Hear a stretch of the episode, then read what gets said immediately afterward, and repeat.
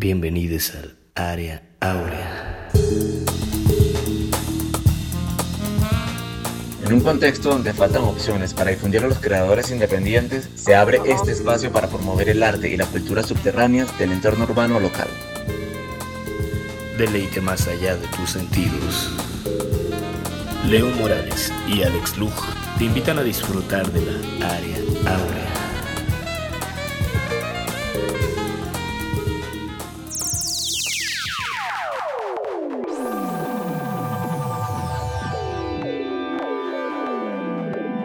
Hola, soy Alex Lug y ya estamos adentro del área áurea, compartiendo con ustedes un programa muy especial porque hoy tenemos entrevistas con un par de creativos de la Ciudad de México con una obra muy controvertida, además de otras sorpresas.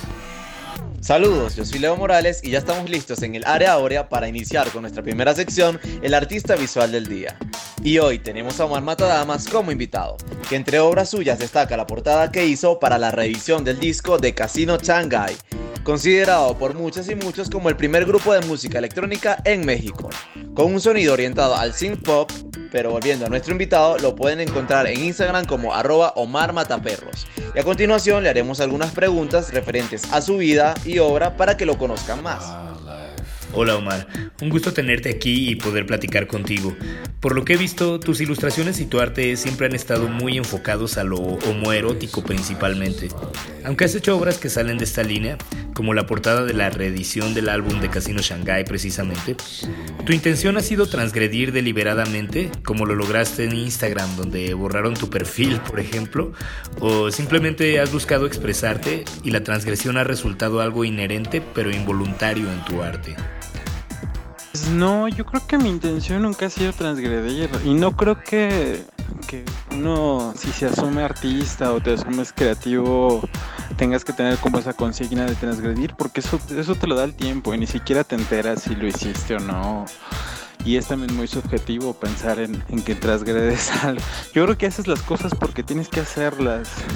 Claro que hay una intención, actualmente todos quieren ser notados, entonces sí tiene que haber una intención por lo menos subversiva y no tanto que no sea tan provocadora, porque la provocación eh, gratuita es como muy aburrida.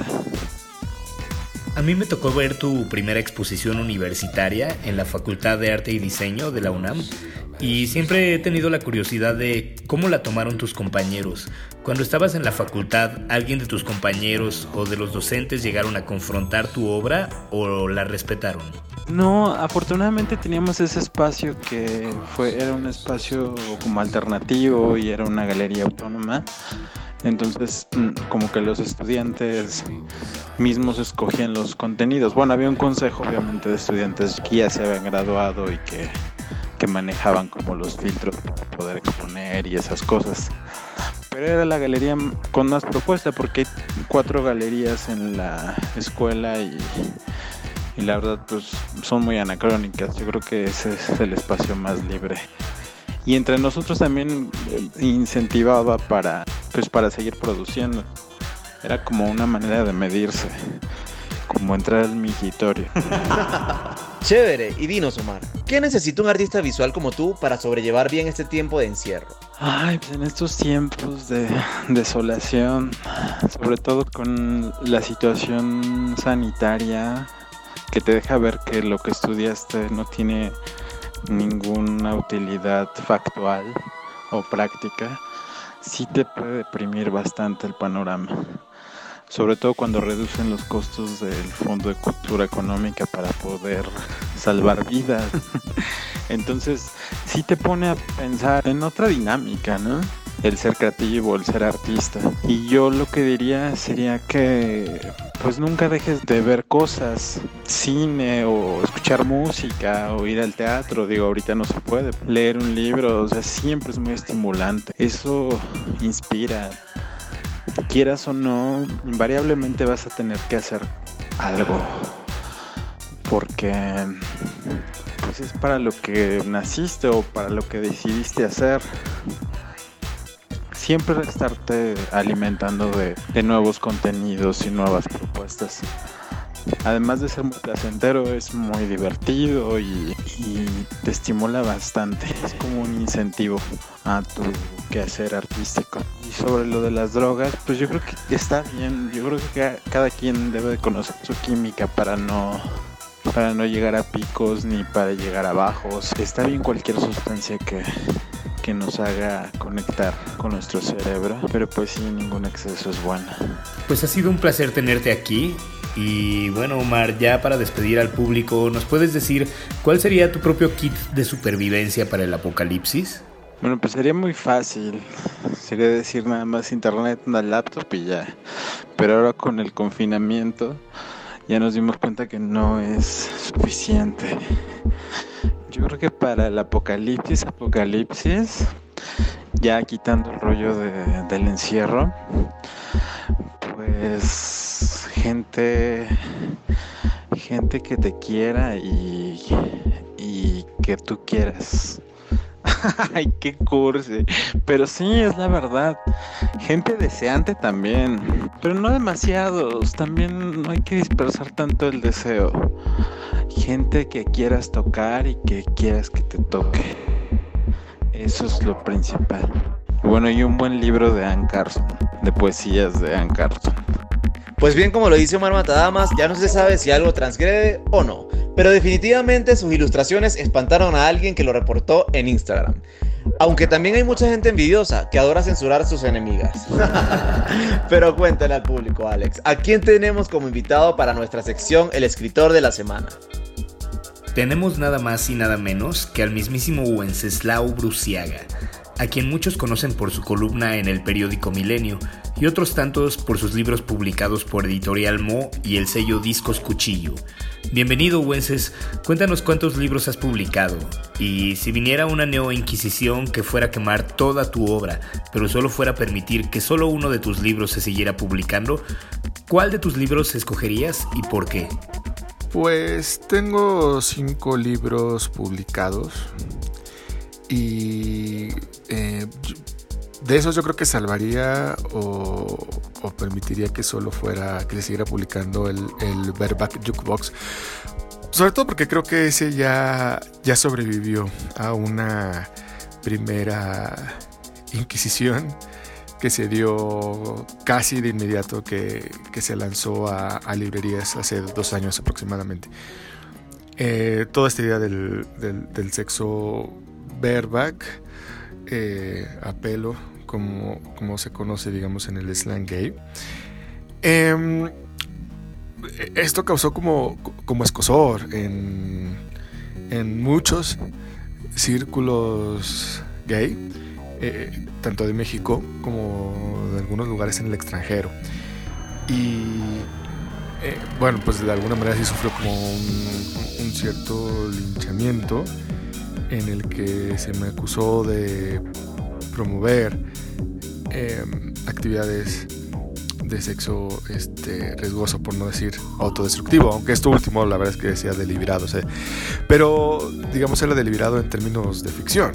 Digo, el, libro no es un manual, ni mucho menos, o sea, no es, no es un manual no de, de, sexo homosexual, como para que lo sigan al pie de la letra. Digo, es, es una ficción y debe de leerse como tal. Entonces, eh, pues eh, fue acusado, de, algún modo tuvo críticas más allá de, lo literario, sino tuvo ahí una, no sé, una, una especie como de, acusación, pues sí, inquisitoria.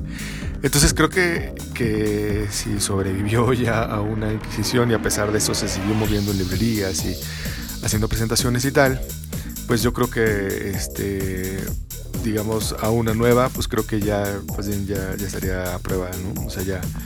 Pero lejos de eso, pues también es un libro que, me gusta mucho, como que me trae buenos recuerdos tanto en, el ejercicio que implicó cuando, cuando lo escribí y por ejemplo musicalmente creo que refleja muchas satisfacciones mías entonces, eh, pues básicamente creo que por eso elegiría el, el Verba Jukebox editado por, por Mo, la, casa editorial de, Guillermo Fadanelli y Yolanda Martínez. Entonces, pues sí, eh, sería por, por eso, ¿no? Por lo autodestructivo del personaje y, sobre todo porque creo que sí es una novela que desafía eh, los convencionalismos o los nuevos convencionalismos que inexplicablemente ha forjado la, comunidad homosexual en aras de sentirse mm, aceptados o incluidos por los hetero. ¿Has recibido algún tipo de intento de intimidación o amenaza homofóbica o de otra índole por los temas que manejas en tu columna del periódico Milenio? Eh, sí. Y es curioso porque digamos que esos intentos eh, de intimidación o amenaza los he recibido tanto de bugas como de, gays, propiamente. Y aún más, este, más divertido, diría yo, o este cómico es que estas, sobre todo las, que vienen de parte de, gays o de activistas gays, es que me acusan de ser un gay homofóbico, precisamente. Supongo, y, me acusan como de, de tener o, de estar, de portar algo así, como una homofobia internalizada, ¿no? Una homofobia interna que le dicen. Eh, Supongo que se refieren por, por la, la crítica que ejerzo al, interior de, la comunidad. A partir de, pues sí, de experiencias personales, ¿no?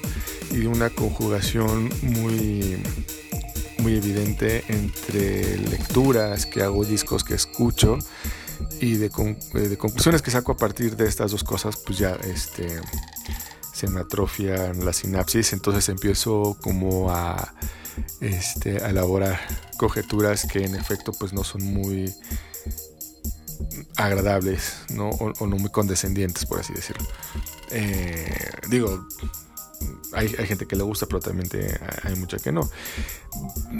Me, concentro en esto último porque, bueno, pues las, digamos que las intimidaciones por parte de, heteros relacionadas a la homofóbica, pues parten de un, de un de una premisa muy simple que es el, temor o la repulsión que sienten a, conductas que escapan de su lógica heterosexual y de esta idea pues tan arraigada en la, en la sociedad o en la que se ha construido y fundamentado las, las sociedades que es que pues bueno digamos eh, se sustentan en ideas heterosexuales de las cuales derivan pues, cosas como la familia, cosas por el estilo, ¿no? Entonces el, miedo a, encontrarse con otras formas de, desenvolvimiento humano, pues bueno, es, es, lo que genera. Entonces no es muy distinto eh, a, a, las que pudiera, a las,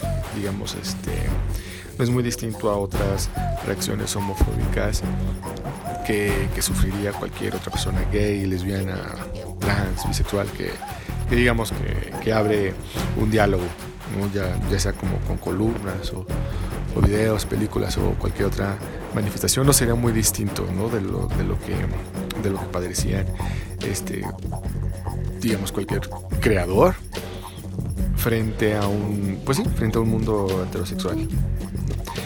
Entonces sí me, concentro más en la, en la intimidación por, por, parte de homosexuales, que sí, que sí la he eh, pues padecido, pero también en, digamos, a niveles este, eh, como de intercambio de palabras, sobre todo en, redes sociales o correos electrónicos, que sí me escriben mucho.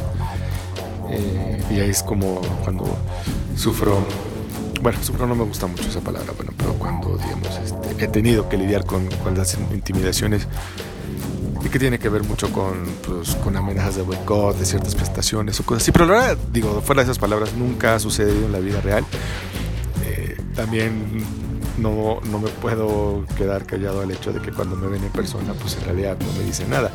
Y reconozco, o sea, reconozco a, a como hoy se les dice, eh, de redes sociales y que de pronto los encuentro persona, pues la verdad no, no me dicen nada.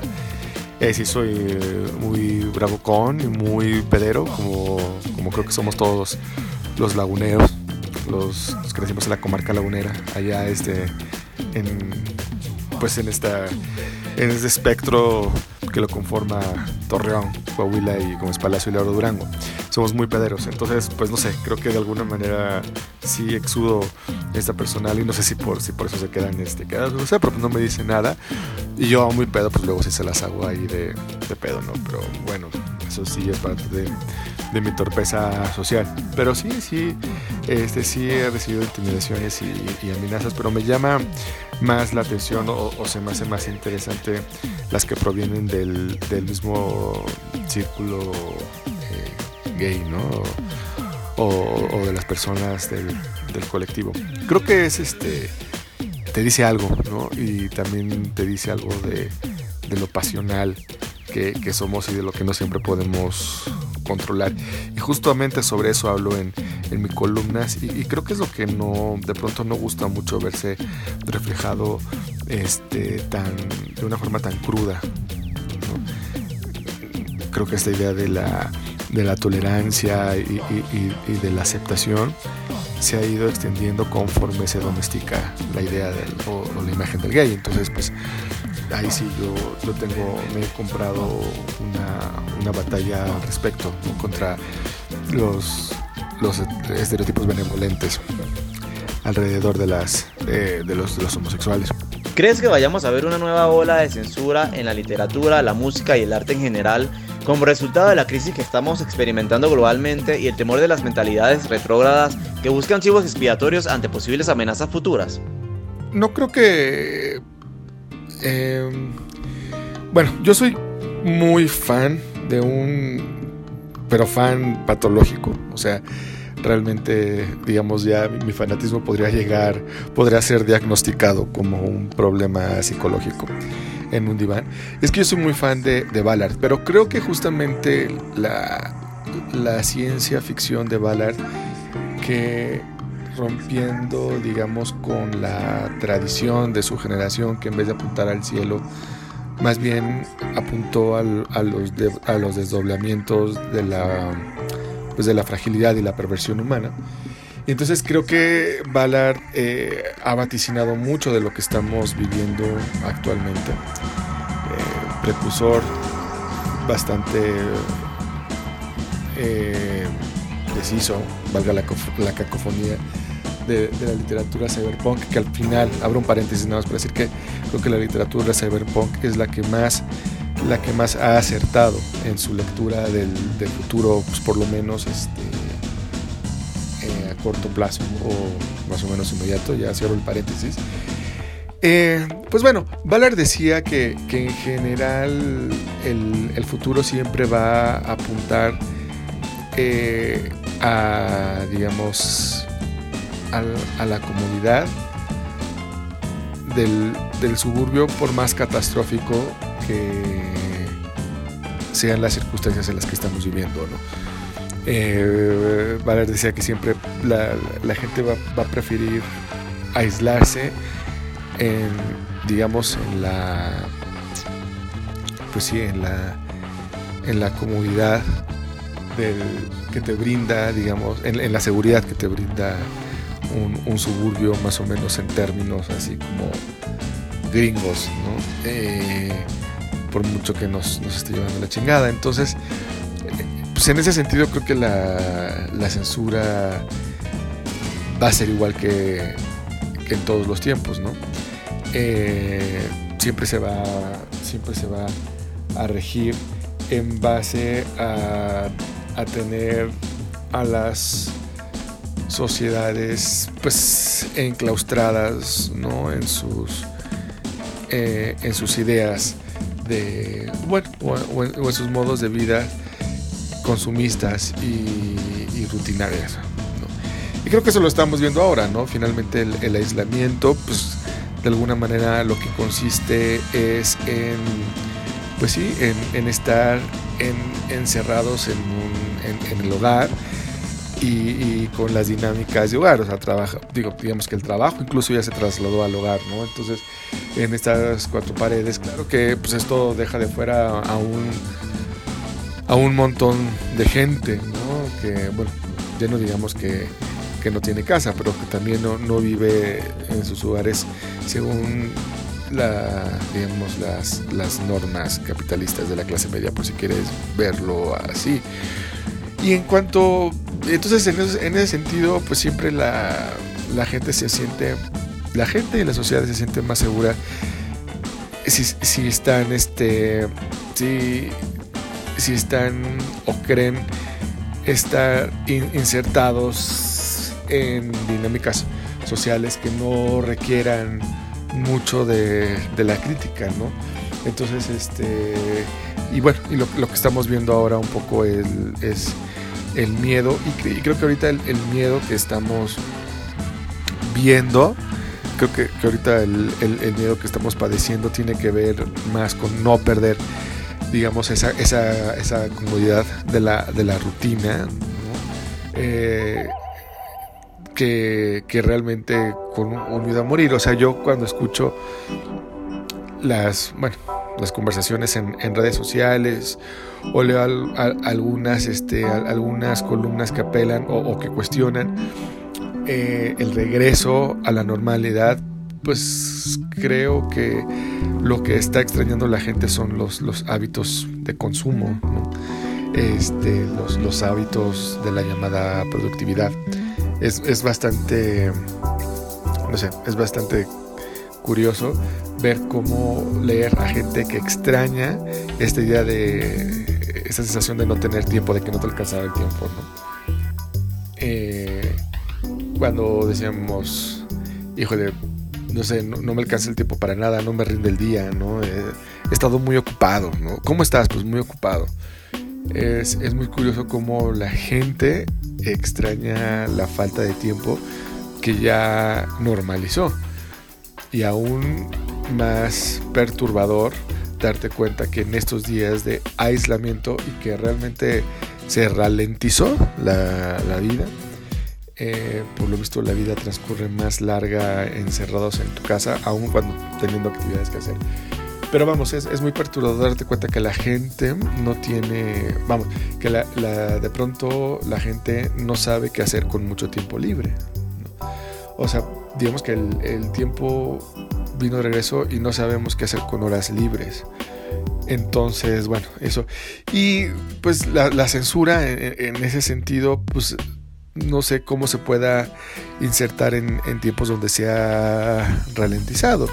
En cuanto a las mentalidades retrógradas, pues bueno, digo, más bien, yo creo que también lo de retrógrado se puede asociar como a, más bien como a mecanismos de, defensa. Eh, no, hasta cierto punto, ya, ya digamos, ya instalados en, en el ojo del huracán, de la pandemia, que es donde creo estamos ahorita, pues valdría la pena preguntarse qué es lo retrógrada y, qué es lo avanzado, em, Luis Muñoz tiene un libro muy, muy bueno que se lo recomiendo mucho, Luis Muñoz Oliveira, que se llama La fragilidad del campamento, está editado ahí en, en Almadía. Y él lo que dice es que, él, hace una analogía entre las sociedades y los, pequeños campamentos, ¿no? Y cómo luego se suele pensar que, lo que rige en un, campamento pues es la norma para todos y no es así. Entonces, em, pues no sé, o sea, ¿qué es, qué es lo retrógrada y, qué es lo avanzado? No podemos pensar que lo retrógrado son este pues no sé, como, como ciertos hábitos, como como la religión, no sé, cosas con lo generalmente asociamos lo retrograda como con, con, aquello con lo que no comulgamos, pero pues igual eso retrogrado para muchos les funciona, ¿no? Y, justamente les funciona para, por lo menos para salvar el espíritu en estos tiempos. Entonces, eh, creo que valdría la pena preguntarse también qué es lo retrógrada y, qué es lo, avanzado, ¿no? ¿Qué los valida? nuestros, nuestros argumentos o, también nuestras, este, nuestros prejuicios, ¿no? A lo mejor es lo que, lo que de alguna manera sirve de parámetro.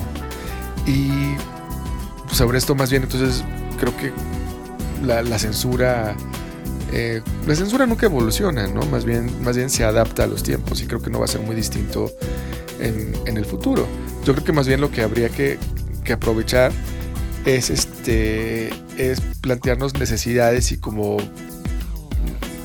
no sé, este necesidades o, nuevas formas de, anarquismo frente, a las cosas establecidas. Entonces, este, pues creo que por ahí podría ir un poco la, pues la, censura. Es, es, muy curioso. Creo que, creo que la, no sé, para, digamos, ahorita la forma en, en la que la forma en la que se está tratando de contener la propagación del virus, pues es censurando el contacto humano. ¿No? Eso, es, eso es como muy revelador. Entonces, no sé, probablemente si esa va a ser la, nueva censura, pues a, lo mejor las orgías ¿no? este, van a ser la resistencia. En tu cuento Informe Vial, publicado en el libro Conspiración Caramelo, escribiste una historia ficticia donde aparece Sasha Sokol tratando de abstenerse de la cocaína sin éxito. ¿Crees que la extimbiriche se pudiera sentir ofendida si leyera ese relato?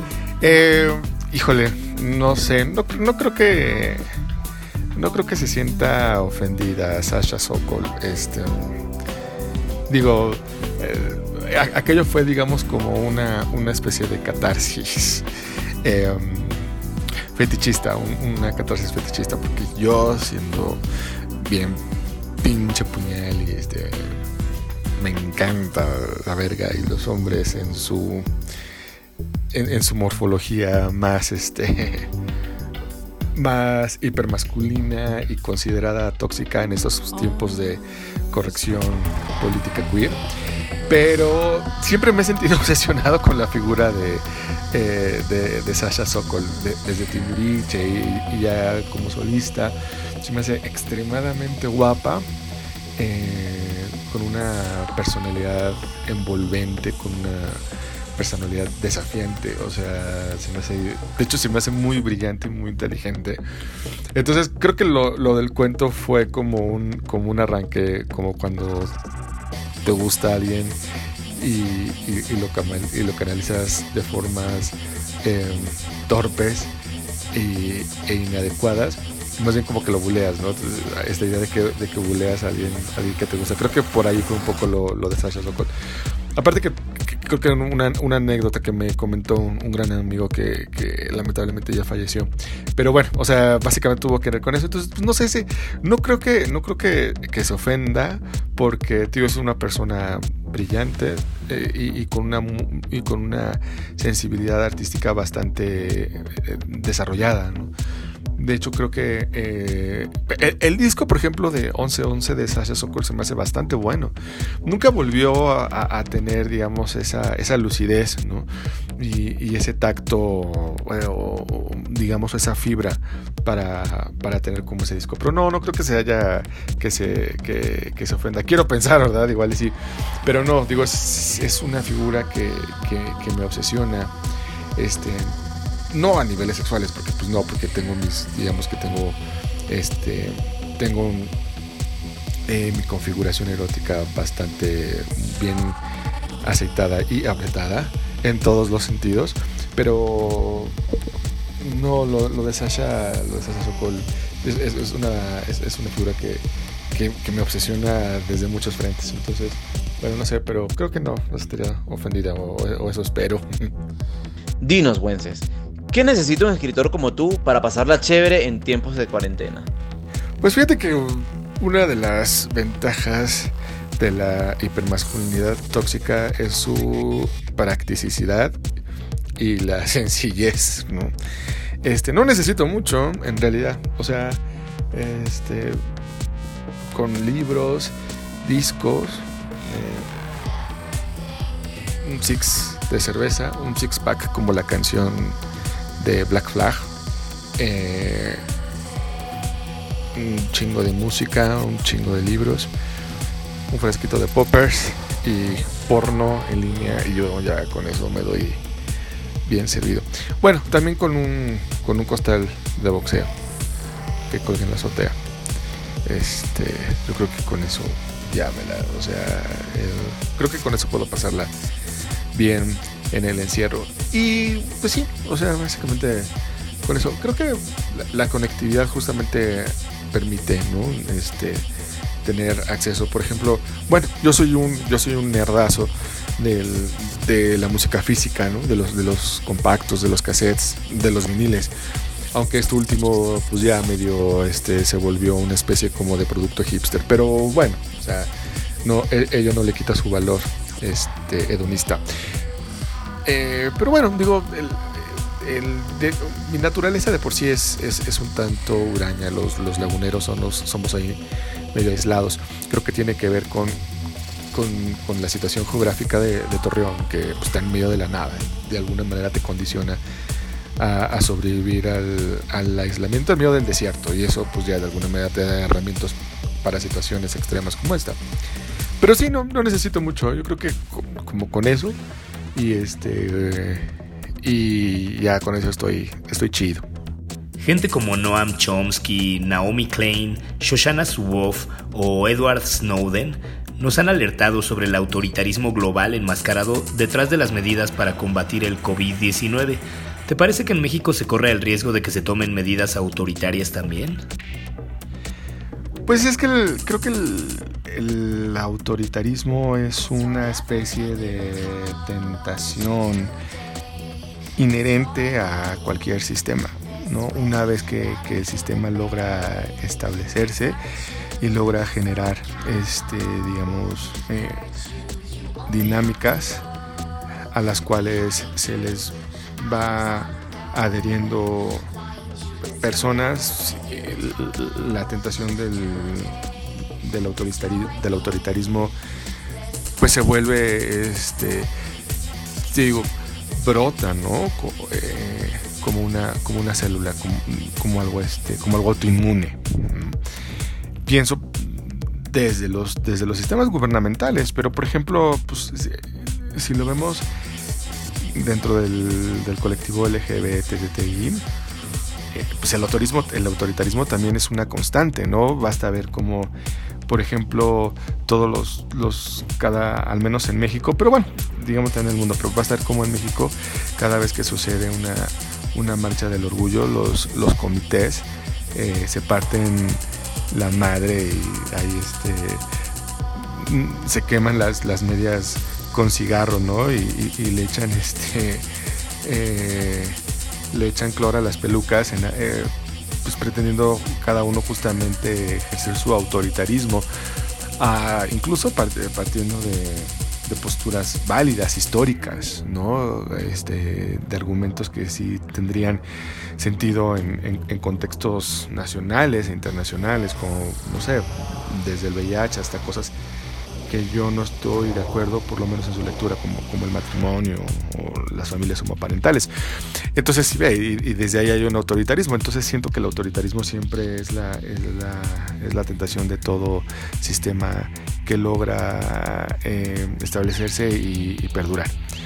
Entonces, eh, que si me parece que en México se corre el riesgo de que se tomen medidas autoritarias, pues ya lo estamos viendo. Digo, eh, pareciera que la Ciudad de México en, tiempos de COVID se salva de estos autoritarismos y hacen esfuerzos este, para, digamos, para salvar o tener a la mayor parte de la población pues a salvo y no, y no estar, eh, no generar el colapso de los hospitales y del sistema de salud.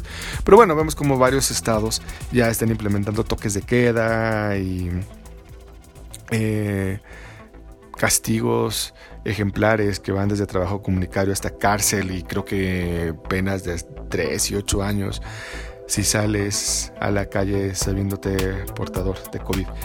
Entonces, bueno, mm, parece que no es que México se corra riesgo, sino ya está el riesgo latente, ¿no? ejercido desde las autoridades.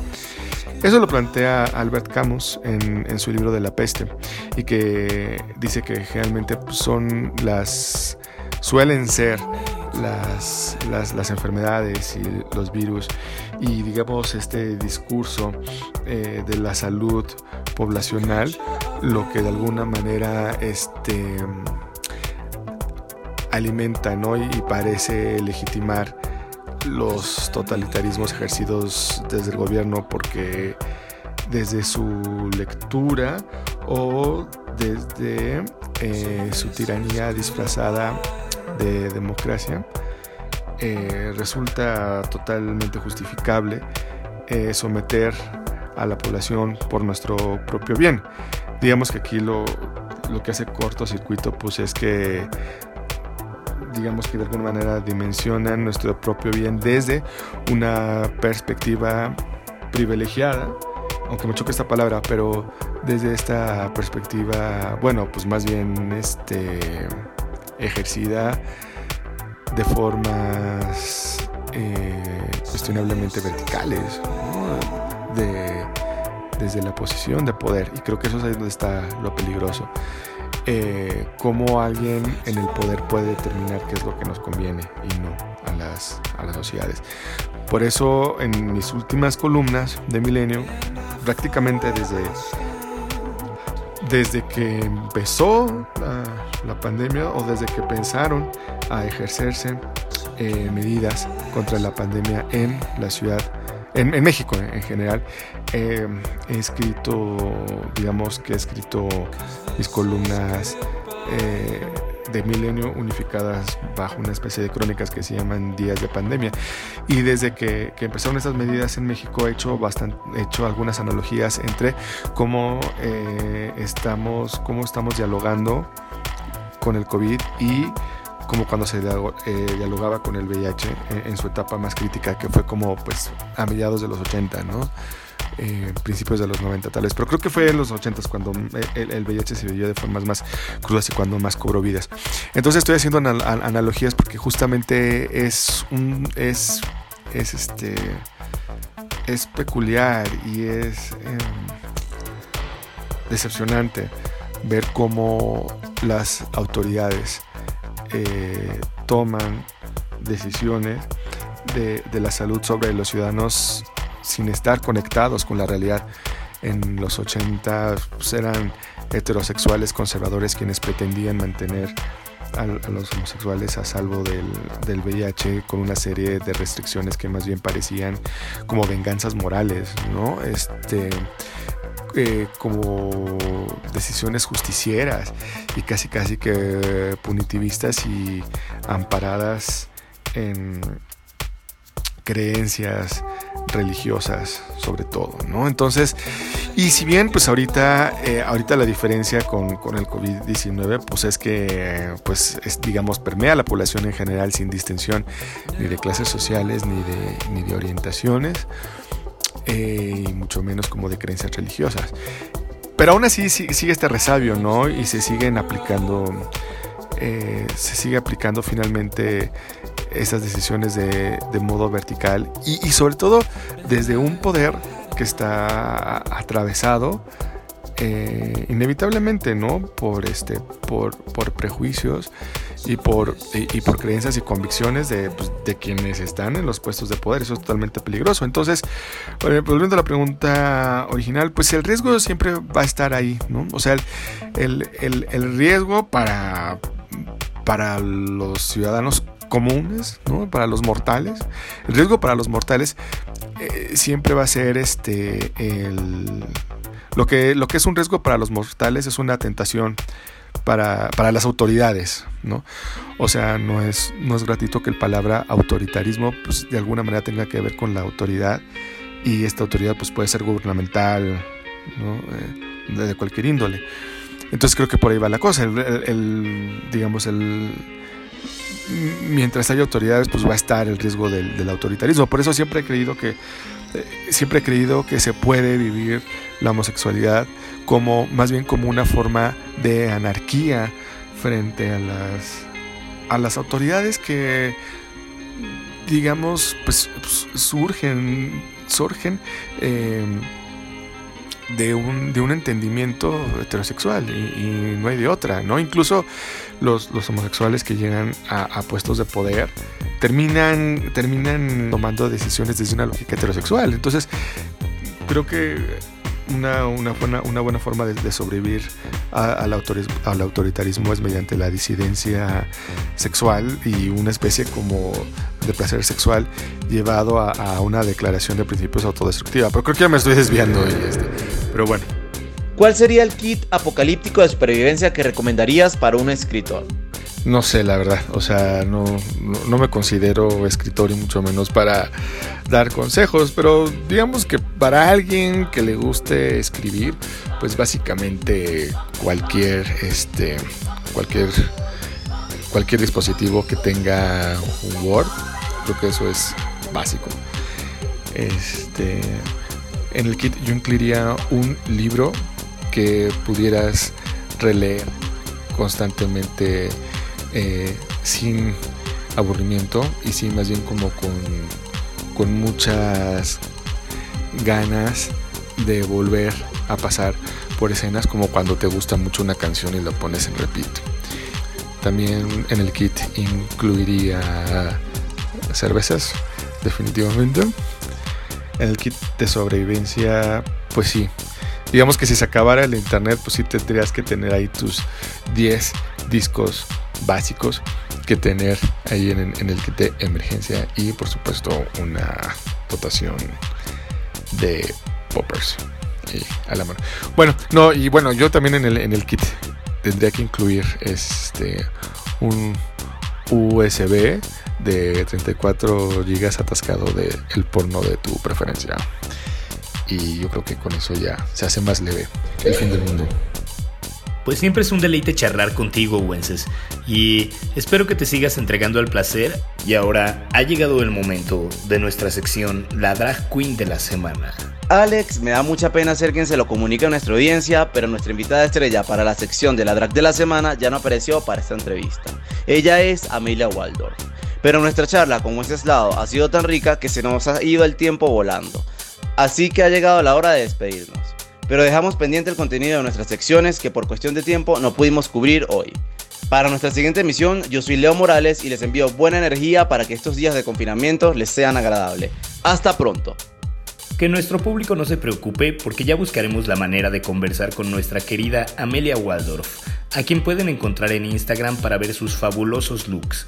Y como hemos llegado a la sección final de nuestro programa, que es el personaje del día, Hoy hemos escogido a un productor mexicano muy apreciado en la escena de la música electrónica de la Ciudad de México, y se trata de Bishop UPG, quien con su sello Subunda Records ha apoyado a varios músicos, además de ser el propietario del estudio Grabaciones del Cuarto Blanco, y haber formado varios proyectos musicales como son Tripnotic, Ligne 6, Stervia, y este proyecto solista llamado Nile, del que escucharemos la canción The Survivor, publicada en la recopilación Núcleo Roto 01, para finalizar el programa.